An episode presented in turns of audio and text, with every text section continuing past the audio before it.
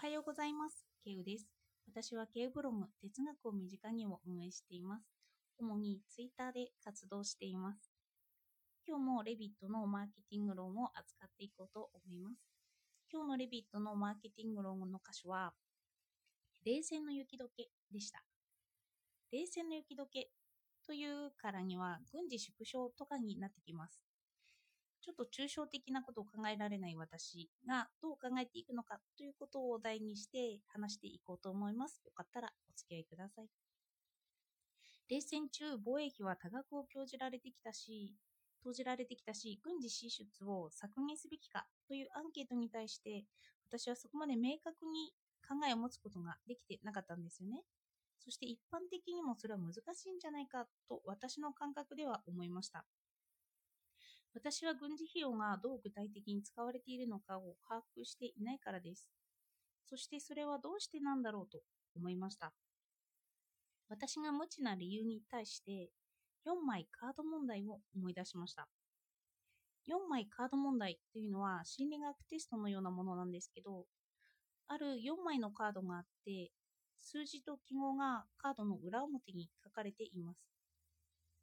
そして問いで奇数のうちどちらかが大文字、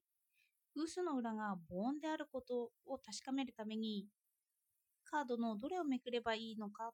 というような抽象的な問題のテストが出されます。その場合、一度奇数偶数とか母音だとか頭の中で想像しますよね。でも、想像したとしても、それは抽象的でしかないんですよ。では、それを一方で人に置き換えてみます。表が人物で、子供から大人まで載っています。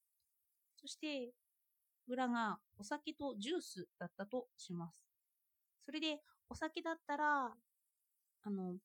年配でなければいけない場合、カードを最短でめくれ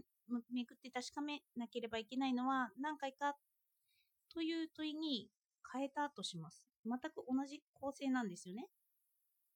でも、この記号を人にした場合、正答率がぐんと上がるんですよ。それは人が行動することを想像できるからなんですよね。お酒を飲んだらいけないなというような、未成年はダメだよなということを元にして考えられるから、カードの正答率は上がります。そしてある研究によれば人は遺伝的に数字に弱い人がいて同じことを考えるにしても数字だと正答率が下がる場合があるという研究まであるそうです。私はちょっと弱いのかもしれないですよね。そして私がなぜこれを持ち出したのかといえば私はよく具体的に物事を考えないと頭に入ってこないんですよね。それと同じように国防費とか軍事縮小という言葉を聞いたときに抽象的なことばかりが浮かんでしまって考えることができなくなってしまうんです。レビットは軍事縮小のアンケート結果に対してこう語ります。の軍事緩和の見直しとされる結果に関するアンケート調査で人によって意見にあまり違いがなかったことに対して言っているんですけど同じような回答が集中した理由はレイモンド・ A・ バウアーの言うビジネス経験を通した均質化にあるのかもしれない。つまり自分が直接責任を負わないビジネス以外のテーマに関してビジネスパーソンは互いに似通ったものの考え方をするようになるというのだ。おそらく業務や責任を通して特定の課題について同じような考え方が養われるのだろうとありました。つまりビジネスではイノベーションを起こそうとかアイデアを起こそうと違った考え方がどんどん取り入れられていくんですけど一歩そのことを外れると具体的じゃなくなっていくと同じような考え方になってしまうということなんですよ。自分の体験を通して考えることがそういうのは難しいんですよね。そして私はこれに関してあるテレビ番組で密入国の体験とか強盗の体験を買うという企画を見たことがあります。苦労を買ってでもしろというように昨日のボランティアにお金を払うという話と似てくるんですけどそういう私たちが普段は体験できないことを購入することができるようにもなっているということなんですよね。もしかしたら、その具体的にそういうことを考えられない私は、そういうのが必要になるのかもしれないっていうくらいですよね。で、そこで何を得るのかというと、きっと4枚カード問題とか、国経費とか、想像できないものに対して自分に具体的に押し込めるために購入するんだろうなと思いました。おそらくそういう経験をしないと、私たちは同じような抽象的な意見しか言えなくなってしまうんですよね。そしてそれを聞いた時に発信者は個性的であれという言葉を私は聞いたことがあるんですけどこういうことにもつながってくるのかなと思いました。抽象的なことは想像ができないし似通った意見になってしまうということです。私はよくラジオで経営が成功している人の話を聞くんですけどきっと彼らにしかわからない体験を聞いているんだろうなと思いました。それと同じだとすれば、想像できないことに関して、まあ、今できる精一杯っていうのは身近にするような本を読むということなのかなというようには思いました。そして今私は漫画をまた多く読むようになってるんですけど、ストーリー設定が斬新なものが多いんですよね。エルフが主人公だったり、異世界の異世界にいる人が主人公だったりといった場面設定が全く変わった場合ですね。そういう場合、見方の変換が行われます。想像ができないからですよね。この見方の変換というのは、相手の視点に立って考えようというのを一歩超えます。哲学用語で言えば、脱構築を超えて再構築をするというような考え方です。それは何かというと、この場合は人間という枠を超えるということです。脱構築は私が人間でいるんですけど、再構築というのは人間目線を取り払うことなのかなと思いました。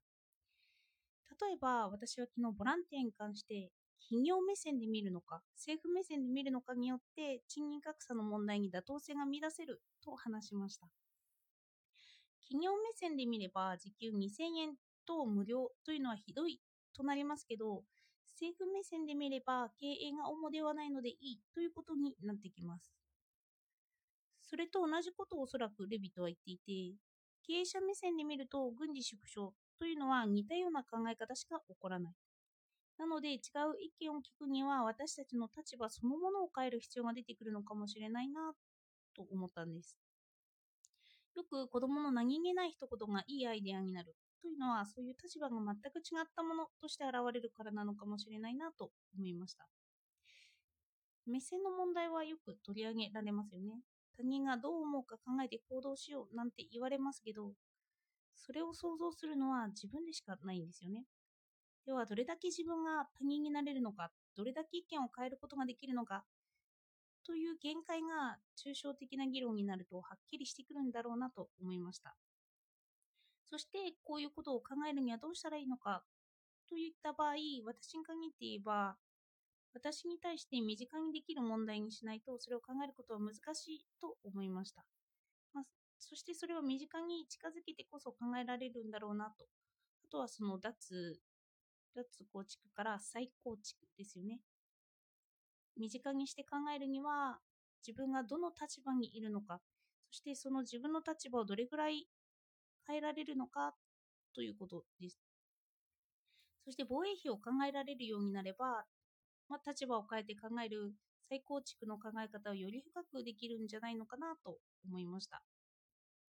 その人の目線に立って考えるの一歩先ですよね。その構造の先に立って考えることのできる意識を